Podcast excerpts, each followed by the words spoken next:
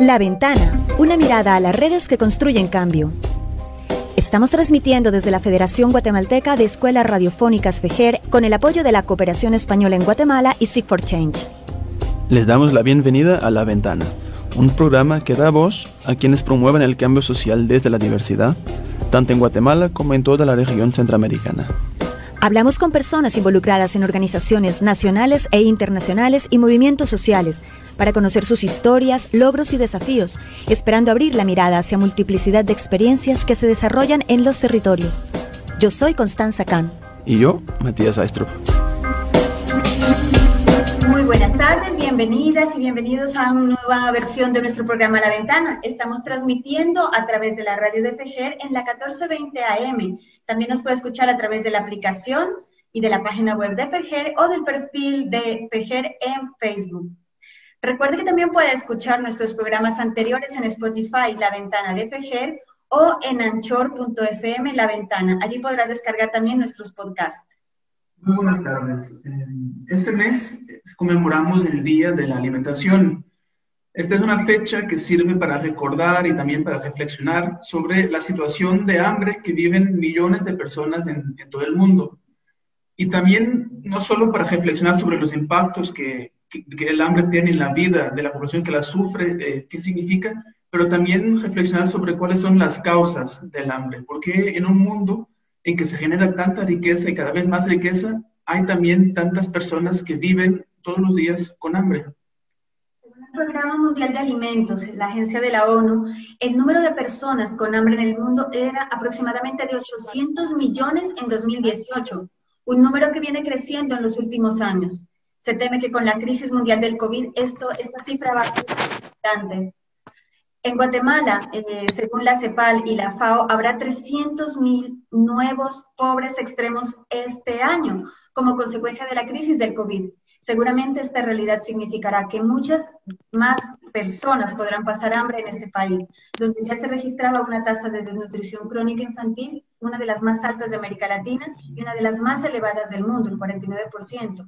En algunas zonas rurales, especialmente en la región del corredor seco, alcanza el 80%. Bueno, tras toda esta introducción y todos estos datos, vamos hoy a conocer una organización que trabaja justamente en eh, mejorar el acceso a una alimentación digna por parte de, la población más vulnerable eh, del país. Tenemos con nosotros en la ventana a Beatriz Barrientos, ella es de la organización Justicia Alimentaria, con quien vamos a trabajar sobre el trabajo que, que hacen en Guatemala y también tratar de, tratar de entender un poco mejor la situación de hambre en Guatemala. Beatriz, muy buenas tardes y, muchas gracias por, por, aceptar nuestra invitación. Eh, para, para, empezar aquí el conversatorio, quizás eh, cuéntanos un poco sobre ti. ¿Hace cuánto trabajas con justicia alimentaria? Bueno, yo hace Uy, con justicia alimentaria tuve dos etapas de trabajo. Una primera etapa en Barcelona, en la sede central de, justicia alimentaria, cuando se llamaba Veterinarios Sin Fronteras. Ahí pasé seis años y fui responsable de todos los proyectos que llevábamos en América Latina.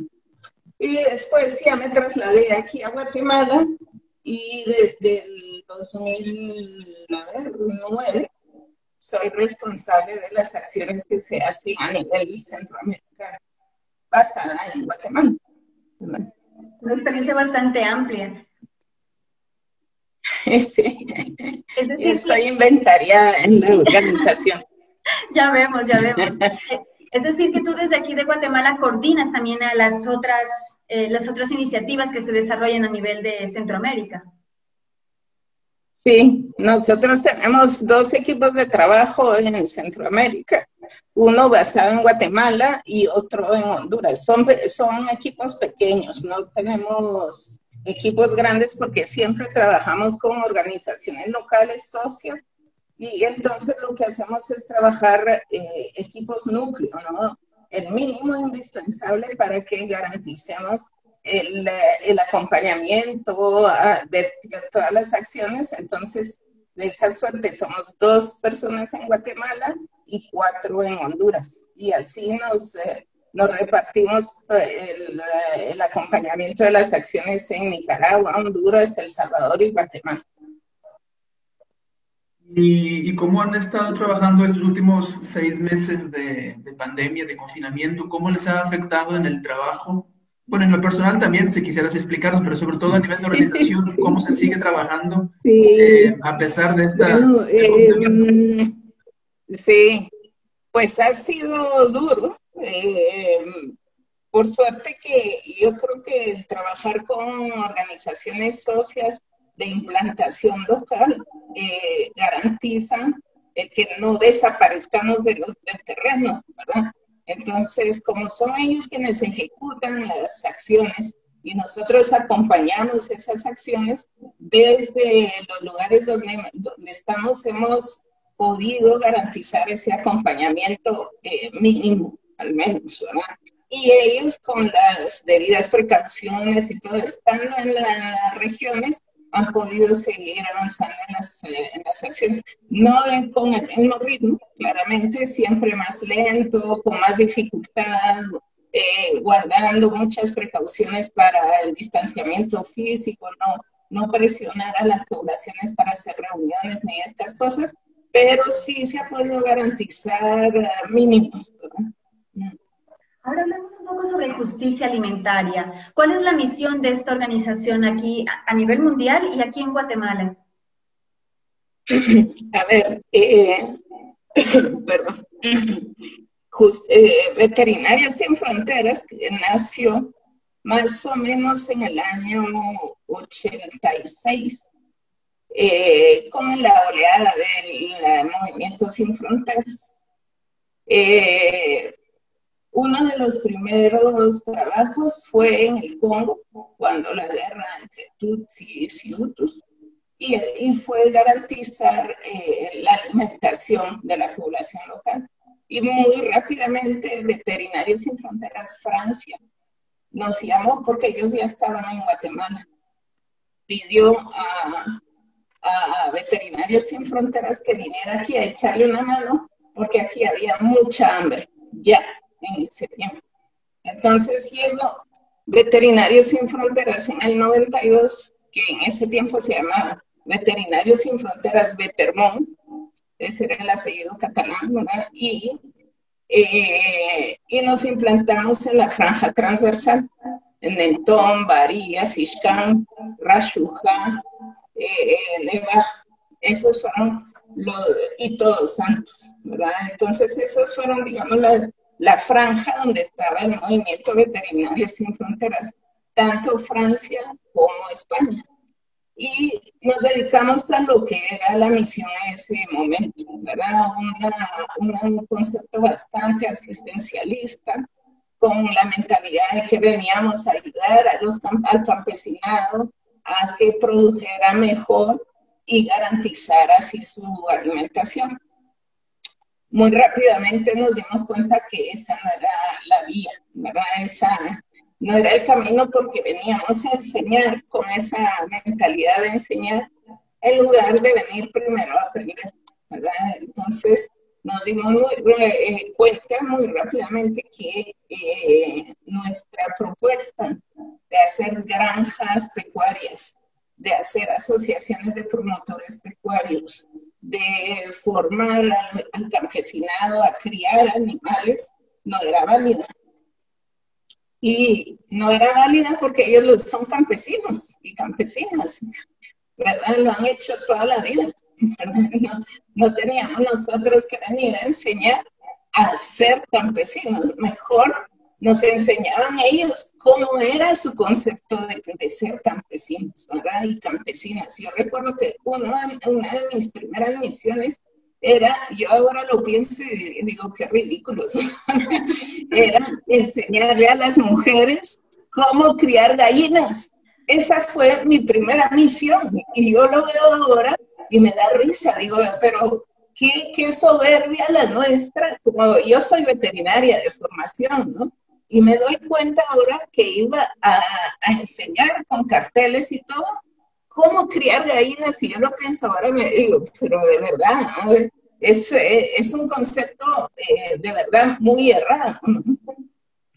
Pues entonces fuimos aprendiendo de esos errores, ¿no? Por suerte. y eh, nos dimos cuenta que lo primero que teníamos que hacer era aprender, aprender nosotros cuál es el concepto de campesinado y qué era lo que queríamos entonces nosotros hacer para apoyar ese concepto. ¿Qué podíamos aportar en esa, en esa concepción ¿no? de, campesinado, de, de, economía campesina y tal? Y fuimos conociendo lo que ahora defendemos a capa y espada, que es la soberanía alimentaria, la etnoveterinaria, la etnobotánica y todo eso que es eh, eh, el rescate de los saberes locales, de los saberes ancestrales, con la aplicación de saberes de otras corrientes que pueden fortalecerlos. Y a eso nos dedicamos. Entonces, eh, nosotros fuimos haciendo ese rescate de saberes ¿verdad? De la mano de otras organizaciones que se unieron a ese, esfuerzo. Y una de esas organizaciones es eh, Jardines Sin Fronteras Francia, que es un grupo de botánicos que van por el mundo rescatando los saberes de la, de la herbolaria, ¿verdad? Y cómo se aplican tanto en humanos como en animales. Y ellos nos ayudaron a definir nuestra metodología, la que usamos todavía ahora, eh, apoyada también por la Universidad de San Carlos, las facultades de agronomía y veterinaria, que nos ayudaron a definir dosis, eh, recetas, etcétera, para hacer nuestra propuesta no veterinaria, ¿verdad? Y ahí explicabas que al inicio trabajaban en la franja transversal del norte, sobre todo. Eh, a día de hoy ¿dónde, dónde es que trabajan más?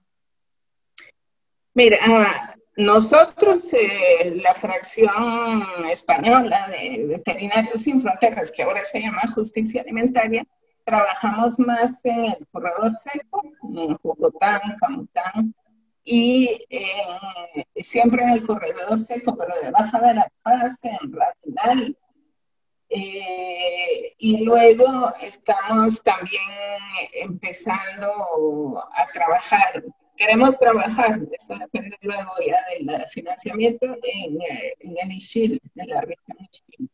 Pero nuestra idea es concentrarnos en el corredor seco. Eso en Guatemala, lo mismo en Honduras y en El Salvador. En Honduras estamos en el sur, en Choluteca, que es también corredor seco, y en El Salvador también el occidente, que es corredor seco. Entonces, estamos concentrándonos en, esa, en el área del corredor seco. ¿Cuál es el significado para ustedes de ese concepto de justicia alimentaria? Y aunado a este, el de soberanía alimentaria, que es algo que siempre se escucha y a veces hay debate entre soberanía y seguridad alimentaria. Cuéntanos un poco sobre eso. A ver, la soberanía alimentaria es un concepto que se fue eh, puliendo, digamos que la vía campesina fue puliendo desde un, desde un eh, congreso que tuvo en La Habana en el año 96. Y ahí fueron dándose cuenta un poco de la misma línea en la que estamos nosotros que son los pueblos los que tienen que decir cómo quieren producir su alimentación, cómo la quieren consumir, cómo la quieren comercializar.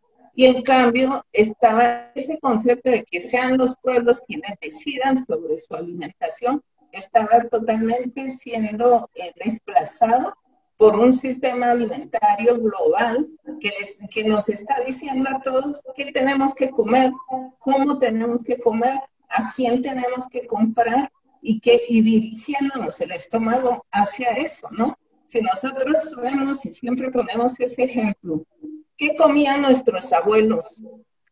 ¿Qué comían nuestros padres? ¿Qué comemos nosotros? ¿Y qué comerán las generaciones que vienen o las que están ya, niños, niñas ahora, ¿qué comen? En el espacio de 75 años, esa alimentación ha cambiado radicalmente, tanto en productos como en origen de los alimentos, como en forma de prepararlos, formas de alimentarnos y si, y si encima de eso nos ponemos a ver cuántos sabores conocemos, cuántos colores en la alimentación, qué comemos en un mes, nos damos cuenta que eh, reduce mucho la variedad, ¿no?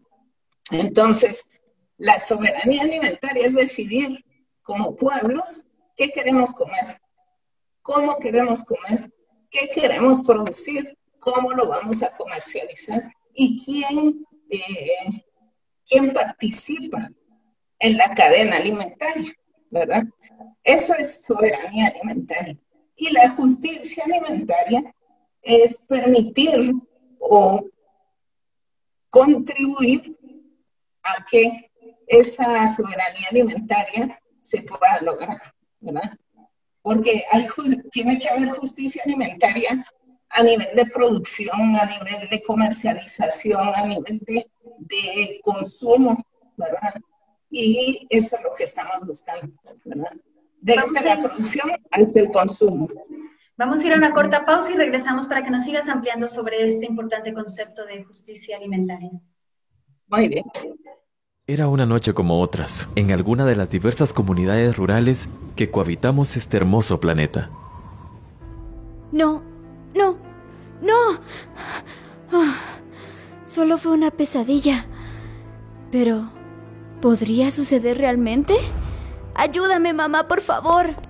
Dime, hija, ¿qué pasa? ¿Qué tienes? Mamá, tuve una pesadilla terrible. ¿Qué fue lo que soñaste, Cal? Mamá, soñé que nuestra casa común se destruía por completo.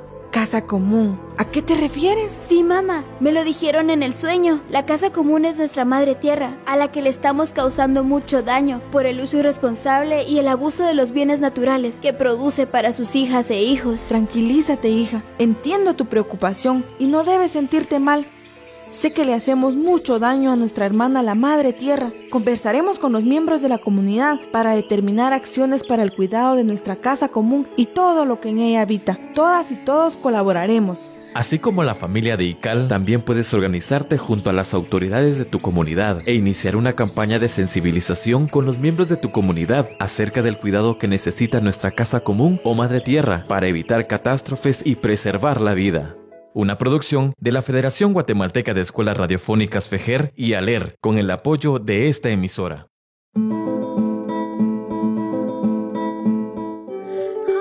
La equidad entre hombres y mujeres es muy distante aún. Las condiciones laborales siguen favoreciendo al sector masculino y aún se vulneran nuestros derechos como mujeres. Nuestras voces demandan justicia y continúan fuertes proyectando un constante basta ya a los asesinatos de nuestras madres, hijas, nietas, amigas y compañeras. Nuestra voz es un basta ya a la violencia contra nosotras, a la indiferencia por ser indígenas, por ser pobres y por ser mujer. Somos una misma voz, somos un mismo ser. Unidas caminamos de la mano, fortalecidas, renovadas y valientes, sin dejar por un lado nuestros rostros brillantes y relucientes de esperanza.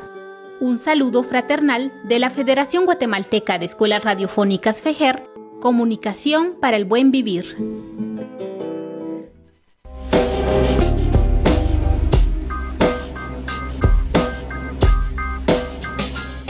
Seguimos en la ventana hablando hoy con Beatriz Barrientos. Ella es de justicia alimentaria. Beatriz, en, el primer bloque me comentabas algo sobre cómo les impactó el COVID.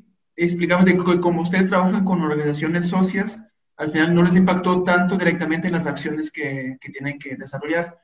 Explícanos un poco cómo es que, que, eso de trabajar con organizaciones socias, cómo en este tema de justicia alimentaria que nos explicabas, y la, metodología que nos explicaste también, ¿cómo, ¿cómo la ejecutan? ¿Cómo trabajan? ¿Cómo es eso de trabajar con otras organizaciones? Bueno, eh, primero nosotros eh, buscamos o en, la, en esta estrategia de trabajar con socias locales, eh, buscamos organizaciones, primero que sean de implantación local, ¿verdad?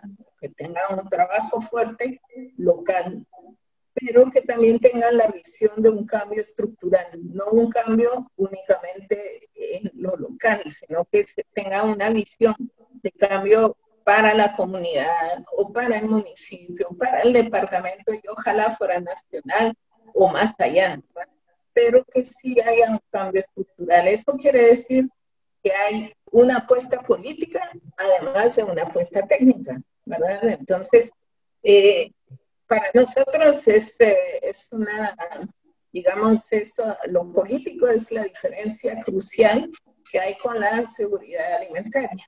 Porque la seguridad alimentaria es más en lo técnico, garantizar que haya acceso a alimentación. En cambio, la soberanía alimentaria va mucho más allá, va hacia la voluntad política.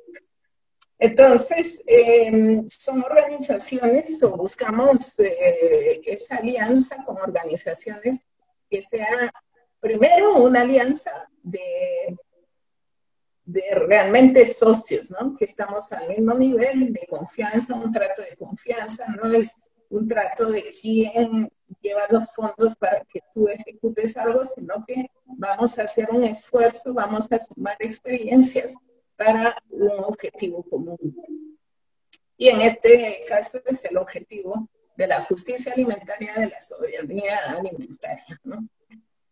Después, como son de implantación local, lo que buscamos también es que busquen eh, en una región como la centroamericana, donde la vulnerabilidad es cada día más creciente, ¿verdad? Siendo una región tan rica en recursos, tiene muchas carencias, ¿verdad? Y esas carencias se han ido sumando con el tiempo, en lugar de ir disminuyéndolas, pues se ha ido debilitando la, la región, ¿no? Entonces, de poco le han servido los recursos, porque en lugar de garantizar una vida digna para toda su población, ha garantizado el saqueo de esos recursos, ¿verdad? Y eso eh, tiene que ver con la eh, vulnerabilidad en la que nos encontramos, ¿no? Entonces, si este año es el COVID, el año pasado era el volcán, el año de antes era la sequía, y así podemos irnos para atrás pero cada cierto tiempo hay un evento que hace doblegarse a algunas poblaciones, ¿verdad? Entonces, desde hace tiempo hemos venido eh, hablando y trabajando sobre resiliente. ¿Cómo hacemos para que a la par de exigir un derecho a la alimentación, vayamos preparando a las poblaciones a resistir esa vulnerabilidad? ¿verdad? Entonces, ¿Cómo hacemos para que se resistan? Teniendo en cuenta que son poblaciones y que, que están organizadas y que esa organización es local, entonces, ¿cómo hacemos para que ellas estén lo suficientemente interesadas en que es su, su vida, su, su manera de vivir, su, su porvenir el que está en juego? ¿Y cómo hacemos para que no tengan cada cierto tiempo que pensar, bueno, me voy, porque aquí ya no se puede vivir, ¿verdad? Y o esperar a que el Estado les provea, porque estos estados no son proveedores, o esperar a que la cooperación, la iglesia, la beneficencia o quien sea les pueda llevar algo de ayuda, ¿verdad? ¿Cómo hacer para que esas poblaciones tengan un mínimo de respuesta desde ellas, ¿verdad? Que la vayan construyendo, que no queden a merced de lo externo, ¿verdad? Y entonces lo que hemos hecho desde hace algún tiempo con estas organizaciones es primero apoyar sus propuestas, porque ellos conocen muy bien el contexto, entonces ellos tienen ya propuestas que hacer. Vamos afinando eso, pero después de lo que nos hemos ido preocupando es de garantizar eh, la disponibilidad local de alimentos. ¿verdad?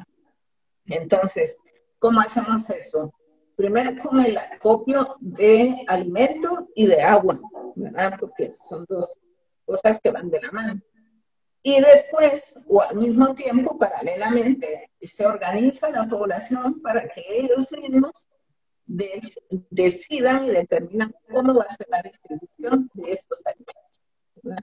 ¿Cómo van a ser ellos? Así conocen sus poblaciones, conocen, conocen sus comunidades, su organización interna, que eso es, es muy importante conocer, porque nosotros muchas veces que vamos de fuera y los queremos organizar cuando ellos tienen cientos de años de estar organizados, ¿sí saben? Y esta pandemia nos lo ha demostrado tan claramente cuando ellos dijeron, las comunidades dijeron, aquí no entra ni sale nadie. Así nos vamos a proteger nosotras, porque si no, pues si no son ellas quienes se protegen, pues eh, poco pueden esperar de afuera, ¿no? Entonces, esa es una clara demostración de su nivel de organización. Entonces, al tener nosotros propuestas, lo que hacemos es pedirles a ellas que se organicen alrededor de esas propuestas y que ellas nos digan, nos propongan cómo quieren gestionar. Y así se llega a acuerdos, ¿no? Si esto no nos parece, pues entonces proponemos otra cosa y así vamos eh, afinando, digamos, el, el sistema de distribución.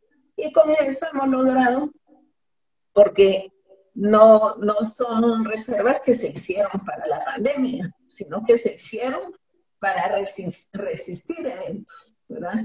Entonces ya había, ya estaba ese sistema en marcha, ¿verdad? Cuando llegó el cierre de espacios, de la pandemia y todo esto, lo que hicimos fue llenar los hilos, mantener esos hilos y esos eh, graneros llenos para garantizar que la gente tuviera grano, tanto para sembrar como para comer, ¿verdad? Y que tuviera agua. Y entonces así, incluso ellas dijeron, no, las, las familias del, del proyecto ya están cubiertas, incluso eh, vamos a repetir, o sea, no es que se les da una bolsa y ya estuvo, sino que se repite, ¿verdad? Se garantiza en el tiempo que haya suministro de alimentos. Entonces, eh, se pudo llegar a más familias, no solo las del proyecto, ¿verdad? Y ellos mismos fueron los que dijeron, no, no, ya las del proyecto están, pues vamos a incluir a otras familias, ¿verdad? Entonces, eso yo creo que eh, a pequeña escala, porque no tenemos proyectos muy grandes, ¿verdad? pero a pequeña escala garantiza que haya primero un, involucramiento de la población local en esos sistemas. ¿verdad? No llegamos a, decirles qué tienen que hacer, sino que nosotros entender cómo funcionan eso. Y luego que eh, sea sostenible en el tiempo, porque esa es la idea, ¿verdad? Hoy es el COVID, veremos qué será el próximo año, dentro de dos y así, porque hasta que no cambie ese nivel de vulnerabilidad, vamos a seguir viendo eventos, lastimosamente. Aparte de ese nivel de vulnerabilidad, son problemas que son estructurales y que no han sido abordados durante siglos. Uno de ellos es el tema del acceso a la tierra. Eh, ¿cómo, ven ustedes esta situación en los territorios donde trabajan? Y ahora mismo, eh, ¿qué perspectivas hay en, en, un contexto en donde realmente hace falta tierra para que la gente la trabaje? Ay, pues el tema tierra en Guatemala es un tema eh, muy complejo, ¿verdad? Muy, muy complejo. Pues eh, es uno de los, eh, de los temas centrales o del pilar central de la problemática y de la conflictividad campesina. yo creo que a pesar de los acuerdos de paz y esto, no se logró resolver del todo hubo algunos intentos, pero eh, no se resuelve, ¿verdad? No se ha resuelto. Hay mucha población eh, campesina clamando por tierras. Incluso cuando acceden, las mujeres se quedan relegadas. Entonces también hay otro problema que se suma, El machismo, las estructuras de poder, incluso locales, cómo está distribuido y dónde están relegadas las mujeres. Eh, entonces, a corto plazo no se ve una, una solución porque eh, yo creo que mm, por lo menos los dos últimos gobiernos no han abordado el tema, no lo han, han marginado todo el tema de acceso a tierras. Había propuestas claras desde el campesinado, propuestas de ley, más de una ley se ha propuesto. Eh, no han pasado esas leyes y al contrario, ¿verdad? Al contrario, eh, se han visto muchos desalojos de comunidades que estaban ya implantadas no de 5 años ni 10, algunas de 100 años, y se han visto eh, ya sin tierras, ¿verdad? Despojadas de esas tierras. Entonces, por un lado, algunas se han encontrado mecanismos para acceder a tierra, pero por otro hay mucha, muchos ejemplos de eh, población que está esperando que asignación de tierras y que no se ve a corto plazo que las vayan a tener.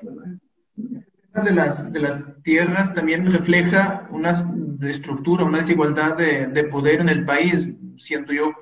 Eh, sobre, por ejemplo, dices que ha habido propuestas de ley, pero que no se aprueban porque no hay un interés desde la gente que está, que gobierna en, en llevar adelante ese tipo de leyes. Entonces, ¿cómo consideras que se puede, si es que se puede, pero cómo sería la, la ruta, la estrategia para lograr, aunque sea paso a paso, ir eh, logrando conquistas en este tema de, de, una reforma agraria, de acceso a tierras, distribución de tierras? Pues eh, miren, al, propuestas ha habido varias, ¿verdad?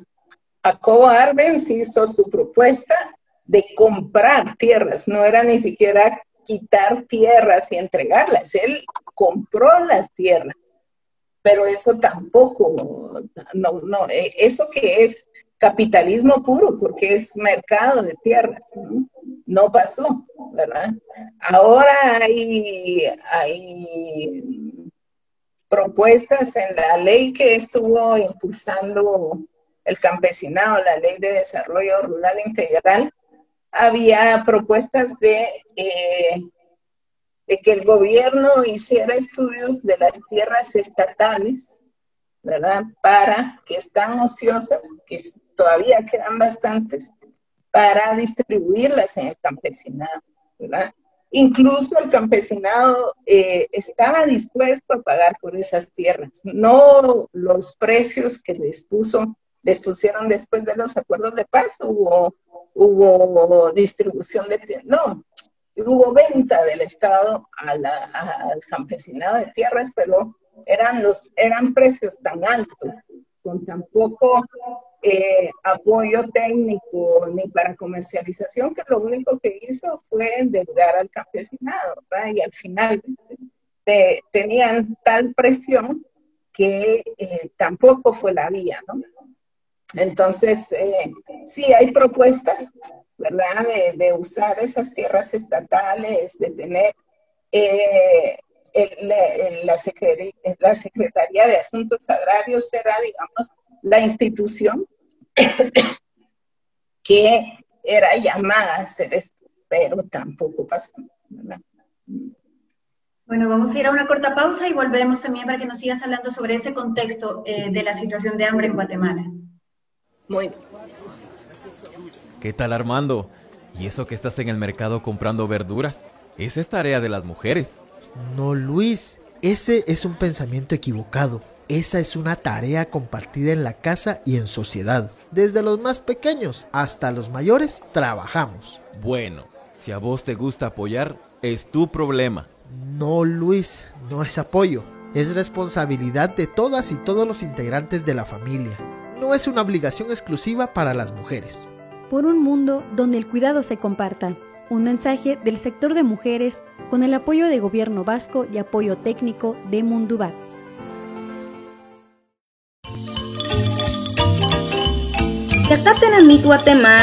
Metzeures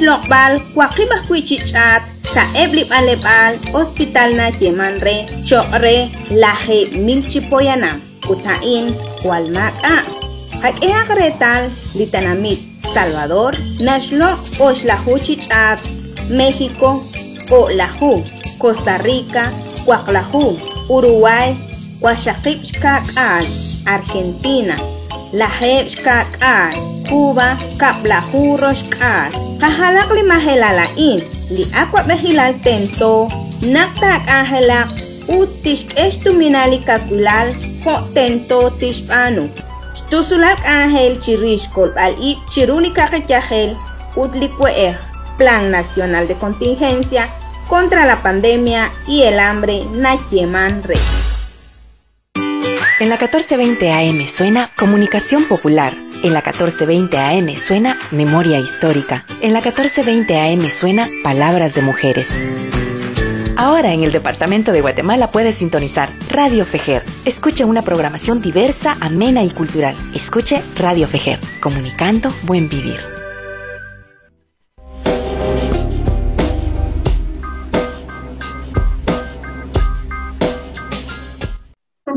ventana con Beatriz Barrientos de Justicia Alimentaria.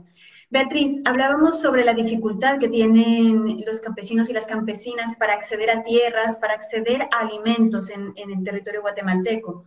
En el territorio específico donde ustedes trabajan, ¿cuáles son los efectos o el impacto de, esa, de esta situación, de esa crisis, eh, sobre todo en la población infantil?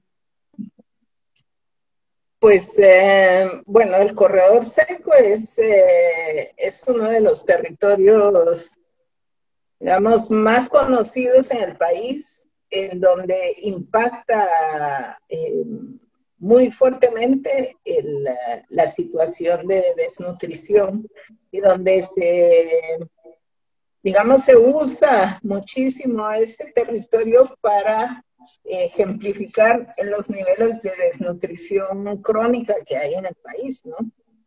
Eh, como es un territorio que ha venido degradándose ambientalmente, entonces la, la, producción de las tierras ha ido disminuyendo.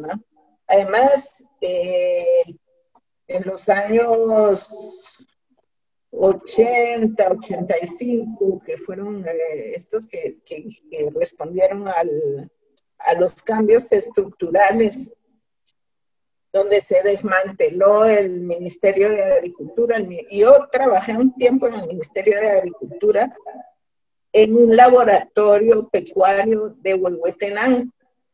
Allí llegaban los, eh, los campesinos del altiplano con sus muestras de ovejas para ver si tenían eh, parásitos, para ver para que les hiciéramos nosotros eh, las recetas o les diéramos medicamentos. Llegaban incluso a hacer consulta o íbamos nosotros ahí. Me parece es un sueño ahora, porque éramos en Huehuetenango, éramos más o menos cinco veterinarios, que no es mucho, pero lo sabían, ¿verdad?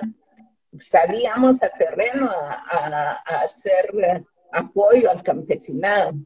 Eso en la parte pecuaria, pero en la parte agrícola también había, en la parte forestal también había asistencia técnica, ¿no? Todo eso se desmanteló y el campesinado quedó así, esperando que, que les cayera eh, alguna asesoría y eso poco a poco fue, digamos, eh, ese espacio tomándolo en una muy pequeña escala la cooperación, ¿verdad? Pero la cooperación no llega, no, no, es imposible que llegue. El, quien está llamado a hacer ese trabajo es el Estado. Nunca la cooperación va a tener los recursos que tiene el Estado en infraestructura, en sistemas, en recursos económicos, pues, eh, políticos, recursos eh, humanos y todo, la cooperación no podemos, no, llegamos hasta ahí. ¿no? A pesar de ello, en el corredor seco es donde yo creo que está la mayor concentración de cooperación que hay, ¿verdad? Pero, eh, como decía antes, no está coordinada como podría ser lo del Estado, ¿verdad?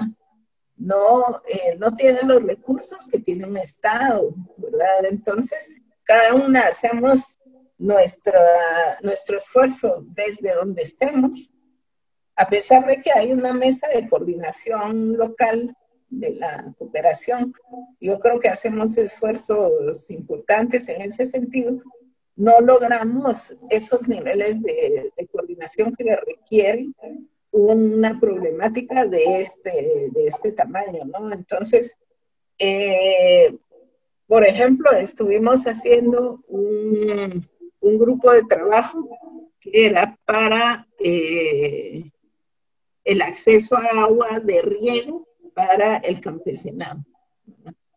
No era, en, digamos, en volumen de recursos necesarios para implementarlo no era tan, tan grande. Pero en permisos, en jurisdicciones municipales, en quién lo hacía y quién no, bueno.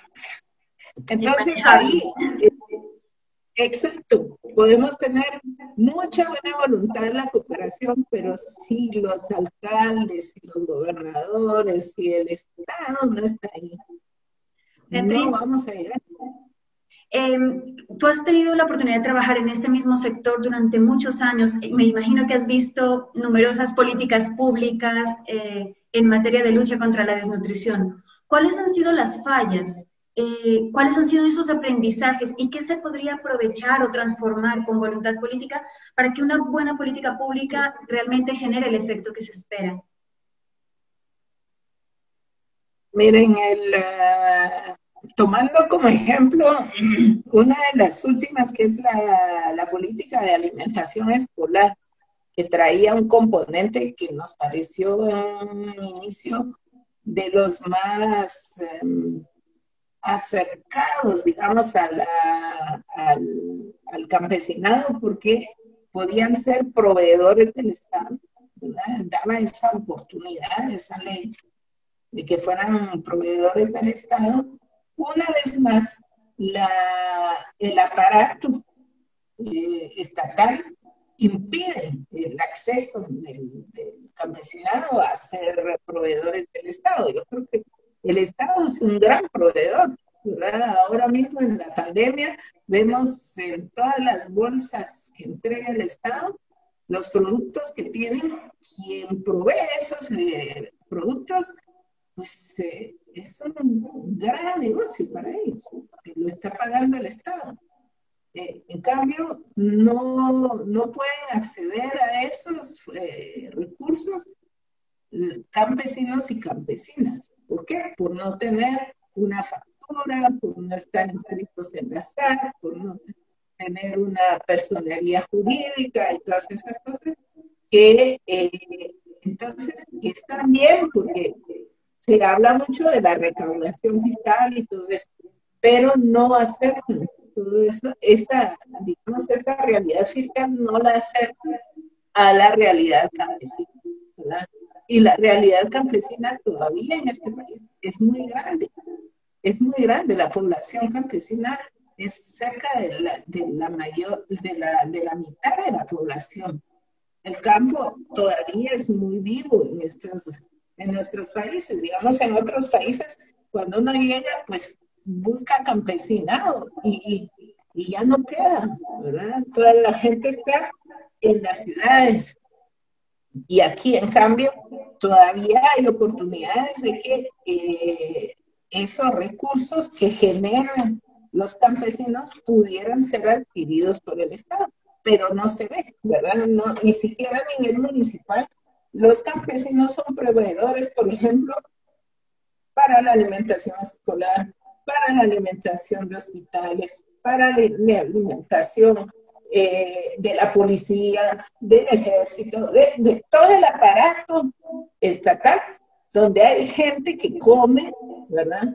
Podría el Estado garantizar la alimentación de eso, por lo menos en un porcentaje para que fuera adquirido con eh, productos de campesinos y campesinas o de emprendimientos campesinos, tantos que hay, ¿verdad? Que miel, que amaranto, que jabón, que hay muchas cosas. Toallas, sábanas, shampoo, jabón, bueno, un montón de cosas, pero que no, no son susceptibles de esa mirada, ¿verdad? Del Estado que diga, bueno, yo necesito que voy a impulsar una cooperativa, ya hay cooperativas también para eso, Y, estas leyes no han permitido esto. Beatriz, vamos a la última pausa del programa y volvemos en unos minutos. Muy bien. En la 1420 AM suena Pensamiento. En la 1420 AM suena Juventudes. En la 1420 AM suena La Defensa del Territorio. Ahora en el departamento de Guatemala puedes sintonizar Radio Fejer. Escuche una programación diversa, amena y cultural. Escuche Radio Fejer, comunicando buen vivir.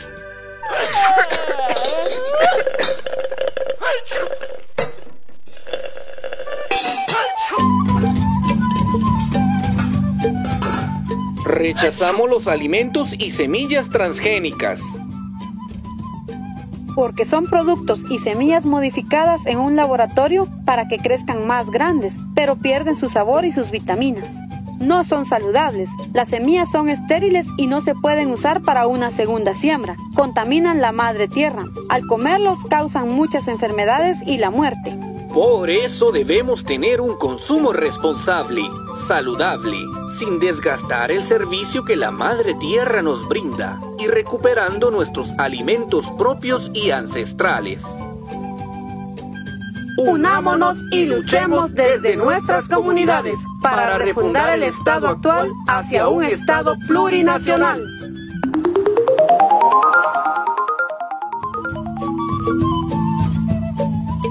Este es un mensaje de Serjus y esta estación.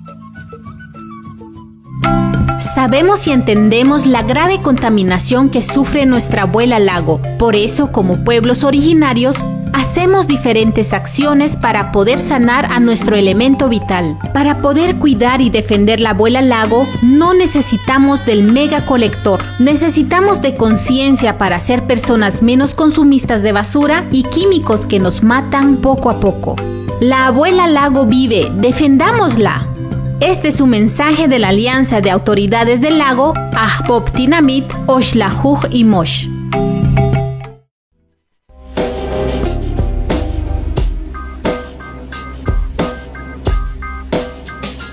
Seguimos en la ventana para el último bloque, todavía hablando con Beatriz Barrientos de Justicia Alimentaria. Beatriz, eh, antes de, la pausa estábamos hablando sobre las políticas públicas que han habido en Guatemala para, para, el combate a la desnutrición y que han fallado. Tú por ahí mencionaste el tema de las municipalidades. ¿Qué, qué, papel juegan o deberían jugar, crees tú, los gobiernos locales en estos programas, políticas de, seguridad y soberanía alimentaria contra la desnutrición? ¿Cómo ves ese, actor? Pues eh, yo pienso que el papel de las municipalidades es crucial, ¿verdad? Primero porque pensamos que es es un espacio menos blindado, blindado en el sentido de que se puede acceder más, menos difícilmente, ¿no? Eh, hay un acceso de las organizaciones locales, del campesinado, más directo a, sus municipales, a, sus municipalidades, ¿no? Los pueblos originarios tienen más acceso a las municipalidades, incluso donde hay alcaldías indígenas, hay vínculos con las otras alcaldías, ¿verdad? Entonces, allí yo creo que el papel de las municipalidades debería ser muy activo, pero y, yo creo que tendrían que hacer un razonamiento eh, muy básico, en decir, bueno, si yo, eh, nuestra alcaldía responde a las necesidades de la población, normalmente no deberían de hacer ni campaña política porque las necesidades son tan grandes y las ayudas tan pocas que la respuesta que llegue va a tener garantizado su permanencia en el, en el puesto, pues no, no, no tienen ni que hacer grandes esfuerzos después que resuelva para la población temas básicos como la alimentación, la salud, la educación, los caminos, va a tener eh, eh, garantizada su permanencia ahí, ¿no? sin hacer mucho más, ¿no? En el caso de la, de la alimentación, por ejemplo, en, en, Honduras, en Choluteca, estamos, hay una, hay una mancomunidad de municipios y ellos tienen las mesas alimentarias que están impulsando la cooperación municipal, está eh, apoyando las municipalidades en esas mesas alimentarias. Desde ahí debería de haber respuestas más eh, orquestadas, mejor organizadas, más aliadas para responder, ¿no? Y aquí, por ejemplo, eh, en el periodo anterior, en la municipalidad de San Juan Ermita, en Chiquimula, había un alcalde muy entusiasta que se propuso desde el día uno de su, gobierno municipal eh, proveer de agua eh, potable a, todas a todos sus municipios, a todas sus eh, aldeas, caserías en estos municipios. No lo logró al 100%, pero cuando se fue, porque él dijo que solo dos periodos iba a estar y que no se quería saber nada más, pero cuando se fue lo lamentaba la población, ¿verdad? Incluso nosotros le decíamos que no se fuera. Entonces, eh, pues para decirles, ¿no? Que es voluntad política, ¿verdad? Porque los recursos los tienen ellos al final de cuentas, ¿no? Y desde, la, desde, las organizaciones internacionales, desde la cooperación internacional, tú hablabas de cómo para los socios que trabajan tienen que tener esa propuesta técnica, pero sobre todo también una propuesta política de, de, de querer cambios estructurales en la forma de cómo se, en este caso, cómo se acceden a, a la alimentación, del derecho a producir, a vender, etcétera. Pero ¿cómo evalúas o cómo consideras tú que la cooperación debería o no trabajar con estos actores públicos como las municipalidades? Porque ahí no sé si está tan presente la propuesta política más radical o más em, transformadora. yo creo que digamos que nuestro papel a nivel de municipalidades es sigue siendo eh, el acompañamiento, en lo que nosotros podemos hacer, acercarnos a las municipalidades y eh, ofrecer nuestro, nuestro apoyo, ¿verdad? Yo creo que es muy válido, eh, incluso ahí en, en, Chiquimula teníamos el núcleo de gestión territorial donde eh, participaban todos los alcaldes, participaban la, la los representantes de las cooperaciones españolas, eh, Unión Europea, andaluza, porque nos parecía que solo esas alianzas donde, donde la participación sea genuina puede llevar realmente a respuestas mejor orquestadas, más pensadas, ¿verdad? Pero eh, realmente es un esfuerzo muy grande, ¿verdad? Y que, haya respuesta de todos los, implicados, porque si no, ese núcleo de gestión territorial ya murió, por ejemplo, ¿verdad? Entonces, la intención es buena.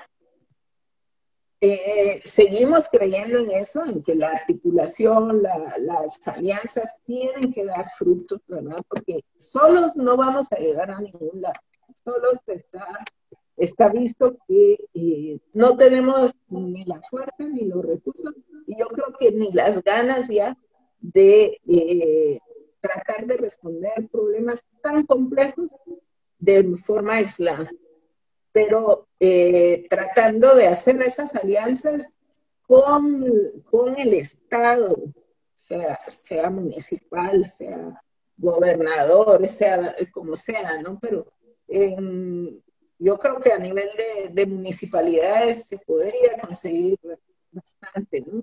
O mancomunidades, ¿no? Pero eh, falta esa, esa, realmente esa apuesta política que hagan y que digan, bueno, ya, pues basta, ya, démosle, ¿verdad?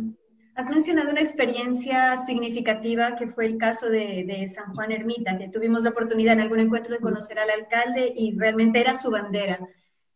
¿Qué, ¿qué otras experiencias conoces en donde se haya hecho este, eh, una experiencia similar, pero sobre todo que sea sostenible, independientemente de, de quién sea el, el mandatario de turno? Porque creo que a veces algo que sucede es que puedes tener ahora una muy buena voluntad política, con la siguiente se cae, no se crea esa, esa fuerza, ¿no? Esa inercia. ¿Conoces alguna experiencia en donde se trascienda eh, a esos gobiernos temporales? Yo creo que ese es el problema de, países como Guatemala, ¿verdad? Que como no hay un proyecto político de largo aliento. Eh, son uno o dos periodos buenos, cae y ya es difícil recuperar ese nivel de, de alcance que tuvo quien haya tenido una mejor visión, ¿no? Pero el no tener una visión, un proyecto político de largo aliento, eh, hace que, que, precisamente no haya muchas experiencias de este tipo, ¿no? Entonces, yo recuerdo una en Varías hace 20 años, otra en tal, pero que no tienen continuidad, ¿verdad? Y esa es la tragedia nuestra, porque al final de cuentas, tú llegas a un municipio, trabajas muy bien con el alcalde, se fortalece su equipo, se invierte en estructura, hace tal, el alcalde se cansa porque son puestos realmente difíciles, ¿verdad? Eh, por las razones que quieran, no continúa, ¿verdad? Las razones que sean, no continúa. Quien viene después ya no es tan aliado, ya, ya termina la experiencia buena, ¿no? Entonces, ese es muy difícil eso en Guatemala, porque a todo nivel está eso, ¿no? A todo nivel no, no hay continuidad de, proyectos políticos, no hemos logrado ni con los acuerdos de paz tener un, un proyecto que fuera de 25 años para lograr a los 25 años tener un país en mejores condiciones. Eso no se ha. Bueno, desafortunadamente se nos acabó el tiempo, nos quedan muchísimas reflexiones, sobre todo el camino que todavía falta por recorrer. Las cifras son dramáticas de hambre, de desnutrición en la niñez guatemalteca, son cifras que realmente son dolorosas y que nos invita a todos y todas a repensar y a tomar acción eh, de cómo ponerle fin a esta grave problemática que afecta el presente, pero también el futuro del país. Muchísimas gracias, Beatriz, por acompañarnos en la ventana. Esperamos volver a contar contigo en otra oportunidad. Muchas, muchas gracias a ustedes. Realmente eh, creemos que sí, este, tenemos que hacer un esfuerzo conjunto para revertir la situación porque cuando hablamos de niñez desnutrida, de lo que estamos hablando es de la hipoteca de este país y, no es justo, ¿verdad? No es justo que un país que tiene tanto, tanto potencial tenga a su, a su niñez y a su juventud tan marginada, con tan pocas oportunidades y que al contrario deberían de ser, convertirse en el motor que le dé otra visión y otra cara al país, ¿no? Una cuestión de, justicia y de, dignidad como comunidad, como país, como pueblo.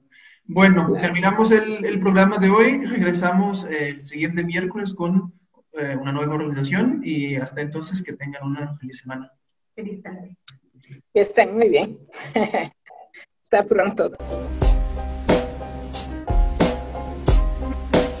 La música utilizada en este programa es de Sangre Maíz, de Grupo Semilla. Grapes. Este es un programa de la Federación Guatemalteca de Escuelas Radiofónicas FEJER con el apoyo de la Cooperación Española en Guatemala y Seek for Change. Esto ha sido La Ventana.